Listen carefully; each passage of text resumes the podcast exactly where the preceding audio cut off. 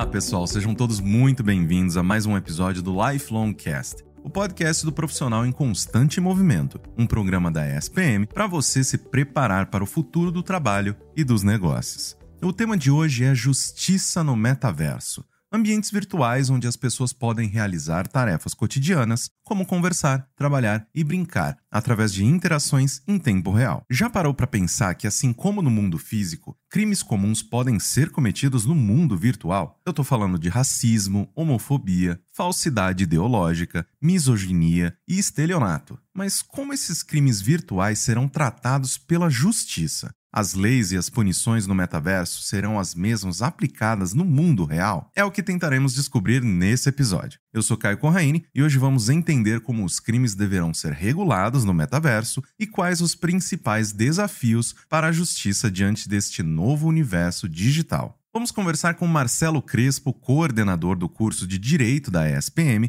e Patrícia Peck, professora embaixadora do curso de Direito da ESPM.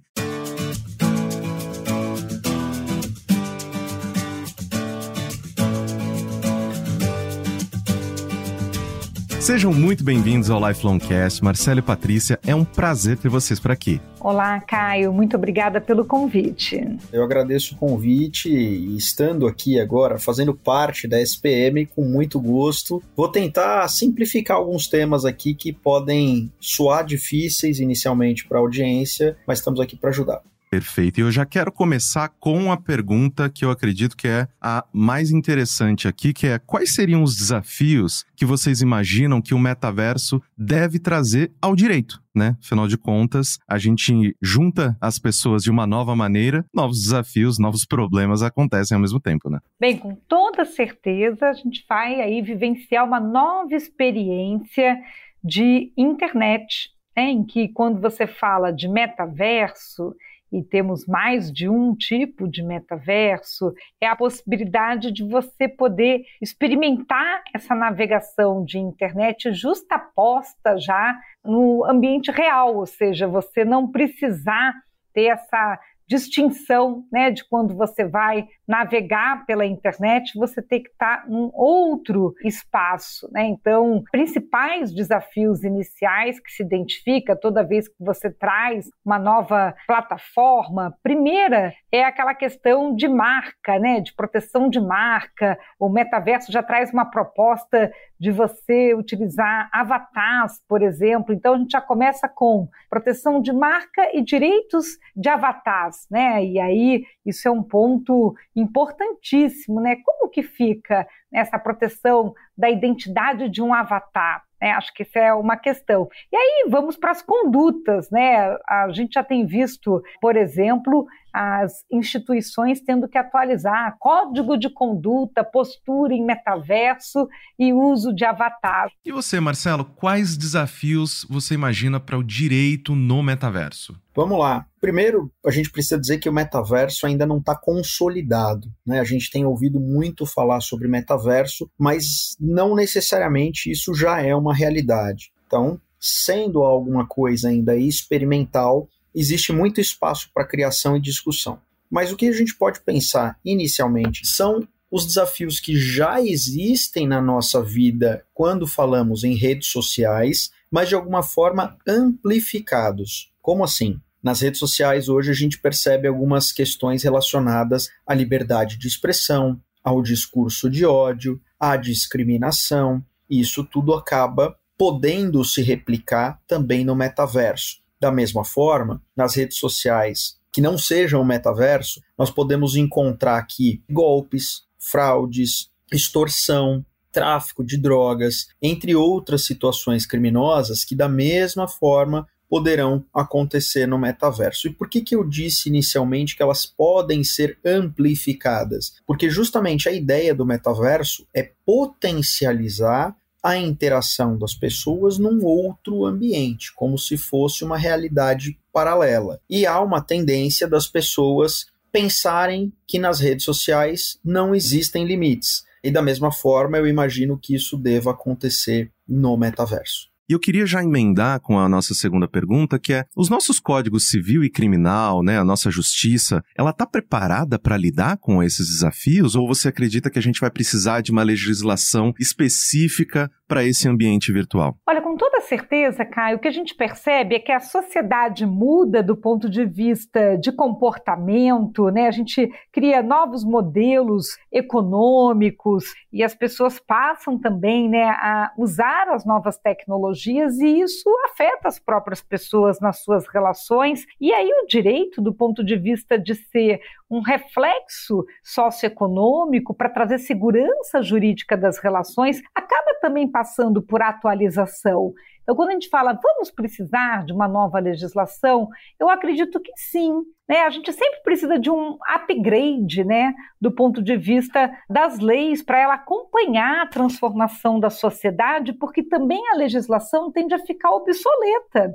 Ela também tende a perder a conexão com as expectativas sociais. Então, uma das coisas que a gente vai percebendo conforme a gente está avançando com uma sociedade cada vez mais digital é que as pessoas dentro desses espaços de realidade virtual, elas passam a poder ter bens digitais, né? E a gente já percebe essa atualização necessária, né? Como eu acabei de dizer, se eu tenho uma identidade expandida até um avatar, né, que ele pode ser muito mais do que só proteger um perfil, do que só proteger o nome ou a imagem, né? O que é essa identidade de um avatar e alguém inseriu ali naquele ambiente, né? O nível que eu preciso gerar de camada de proteção. Ah, falei dos novos bens digitais, né? Eu passar a ter uma propriedade dentro desse ambiente de metaverso. E a gente viu já experiências recentes de oferta da pessoa poder até ter um filho, né, um bebê dentro do metaverso para famílias que não podem ter um filho aqui, né, no ambiente da realidade presencial, assim conhecida. E como que faz, né? Ou seja, é claro que a gente vai precisar desenvolver algumas regras que começam num código de conduta, de ética, que a gente pode falar que está no modelo contratualista, que são os termos de uso,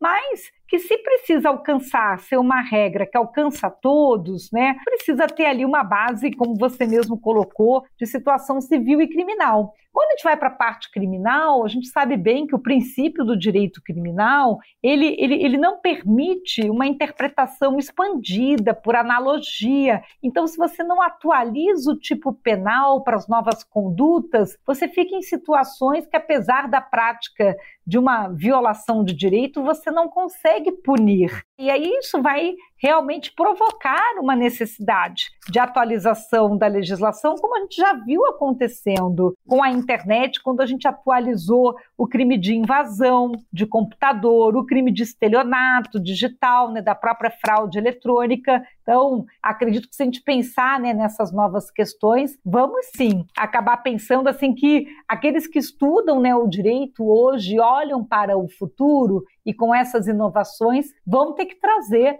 né, essa releitura. Se não é uma lei completamente nova, é pelo menos uma atualização do que nós temos hoje para alcançar as novas condutas. E complementando, então, Marcelo, você acredita que a nossa justiça está preparada para lidar com esses novos desafios ou a gente vai precisar de uma legislação específica para o metaverso?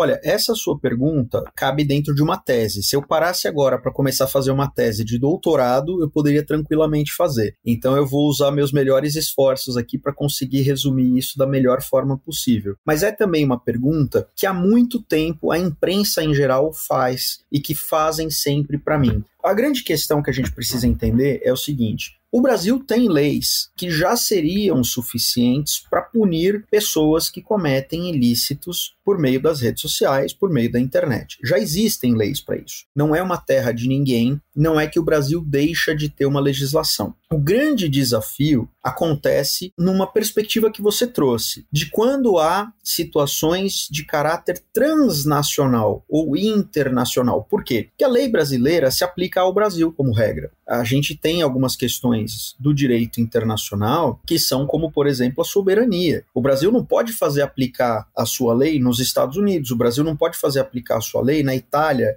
ou enfim, em outros países. O Brasil precisa, para isso, ter situações muito específicas em que a lei é admitida para situações que aconteceram fora do país, que você pode aplicar a lei para fora do país. E isso acaba sendo bastante excepcional. O que a gente precisa pensar é que muitos casos, talvez a maioria, eu não tenho esse número preciso aqui para trazer, é que a grande maioria dos casos não acontece no âmbito internacional. Ela acontece numa plataforma que geralmente é internacional, mas praticada por pessoas de dentro do Brasil. Então, trata-se muito mais de uma questão de celeridade ou de rapidez de apuração dos fatos, do Poder Judiciário conseguir fazer tramitar um processo num tempo razoável para que as pessoas possam ser punidas. Ah, mas Marcelo, mesmo assim, a legislação ela é perfeita? Não, a legislação não é perfeita. Nenhuma lei é perfeita para nenhum aspecto da nossa vida.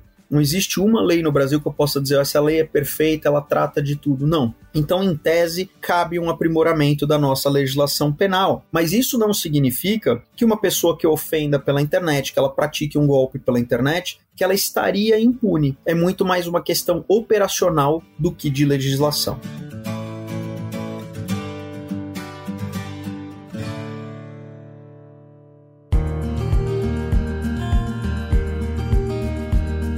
Uma coisa que muito me interessa, e aí eu vou jogar essa pequena bomba no seu colo, é justamente tentar discutir sobre a questão da corresponsabilização. O que, que eu quero dizer com isso, né? A gente vai conseguir corresponsabilizar as plataformas que oferecem esses espaços virtuais por quaisquer questões, né, ou crimes que são cometidos dentro desses mundos virtuais, será que a gente vai conseguir fazer isso? Porque, querendo ou não, é uma questão, né? Ah, ok, eu tinha, sei lá, Bitcoin numa plataforma, alguém entrou, levou meu dinheiro embora. Peraí, a plataforma tem que ser responsável ou não? Bem, Caio, no tocante a questões de responsabilidade, acho que a primeira premissa, né, assim como a gente já viu esses últimos, vai, praticamente 30 anos, se a gente pensar aí uma internet evoluindo desde ali do www, do Tim Berners-Lee, praticamente quando a gente foi popularizando o modelo de acesso à internet, e a gente pensar que o metaverso vai ser um salto, né, nessa experiência digital, Assim como entendemos que não existe uma internet sem lei, porque nós estamos realmente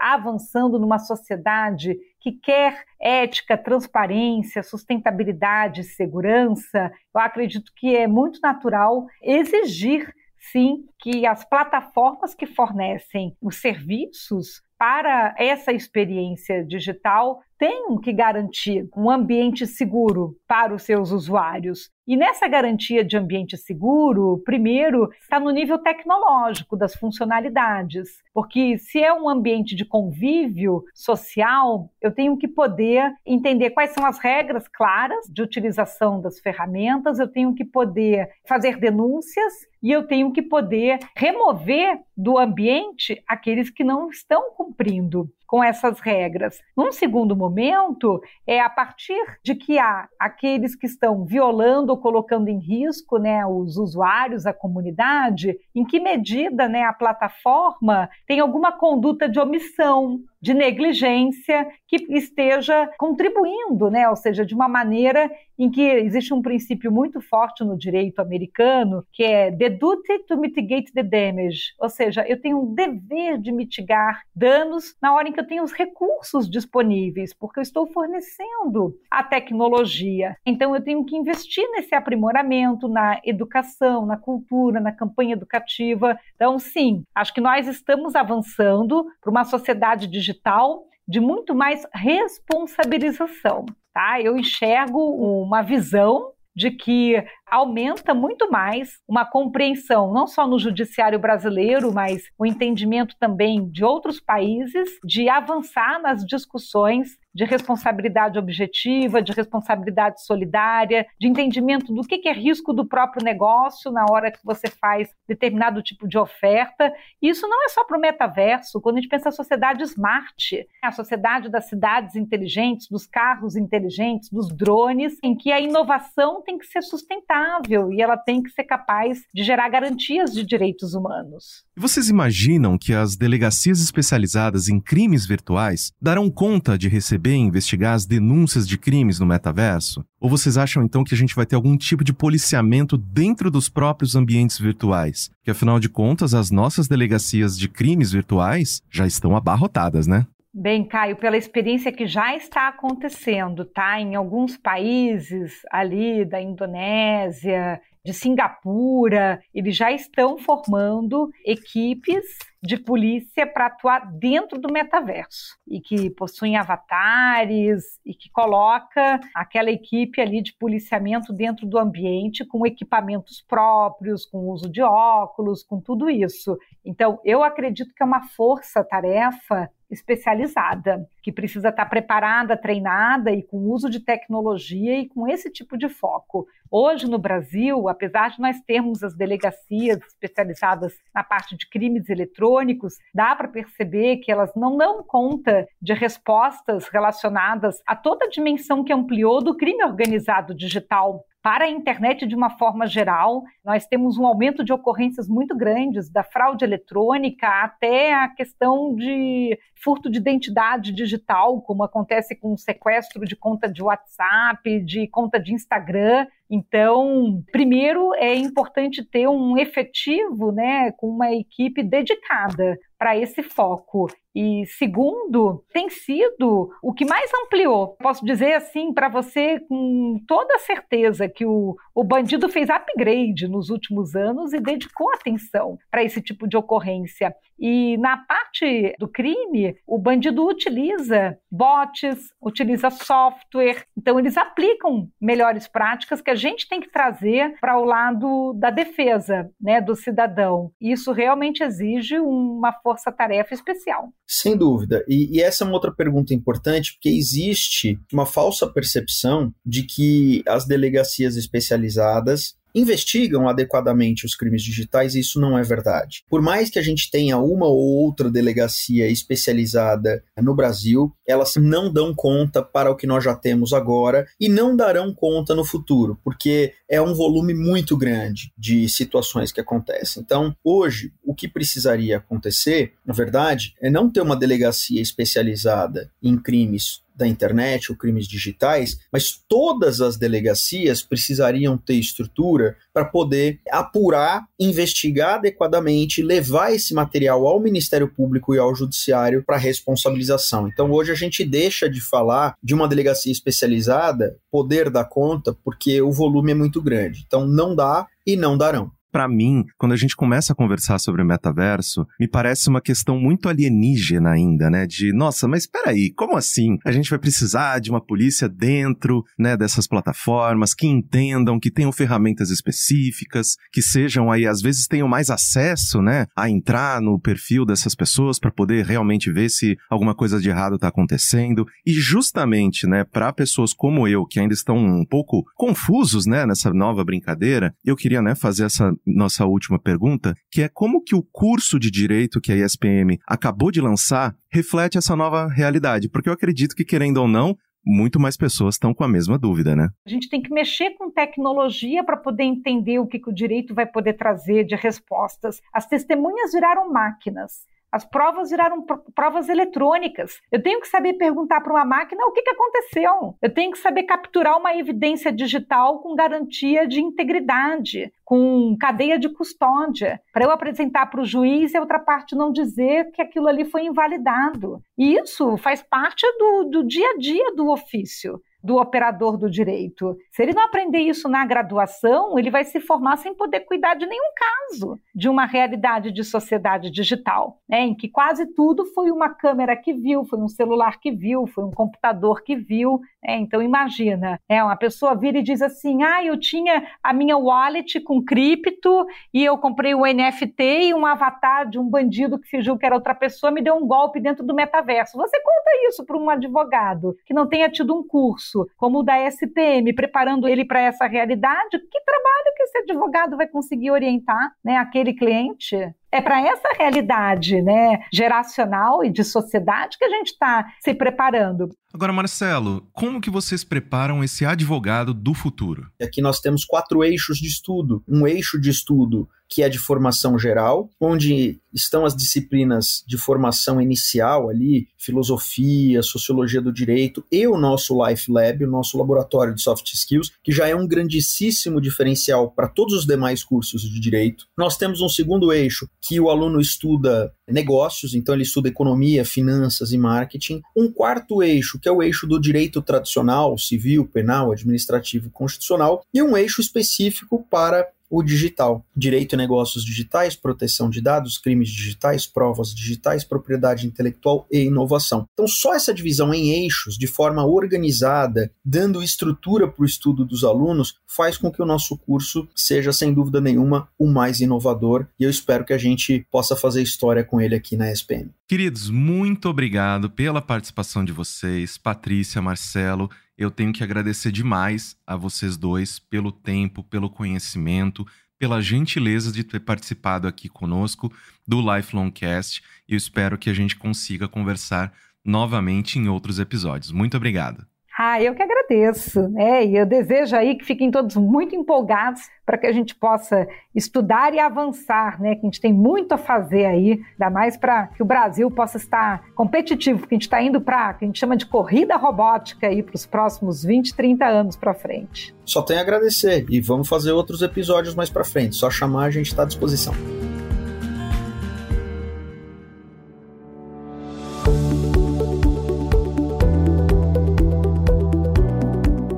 Nossa, quanta coisa bacana e ao mesmo tempo um pouco assustadora, né? Como nós vimos, o metaverso é constituído por relações humanas e é de extrema importância que o país esteja preparado para legislar sobre essas atividades dentro do universo digital, assim como os profissionais do direito. Se você gostou desse episódio, comente nas redes da ESPM e compartilhe o programa. Eu fico por aqui, vejo vocês no próximo episódio. Tchau, tchau. Lifelong Cast é produzido pelo Núcleo de Conteúdo da ESPM em parceria com a Maremoto. Eu sou Caio Corraine, host do programa, e trabalhei junto com essa equipe. Concepção, curadoria e produção executiva: Jorge Tarquini e Felipe Oliveira. Roteiro: Daniel Miller e Maíra Alfradique. Produção: Danilo Santana Silva. Edição e sonorização: Nathan Kleiman. Técnica de gravação: Andréa Xavier. Coordenação de roteiro: Amanda Mira. Coordenação de edição: Adriana Sanches.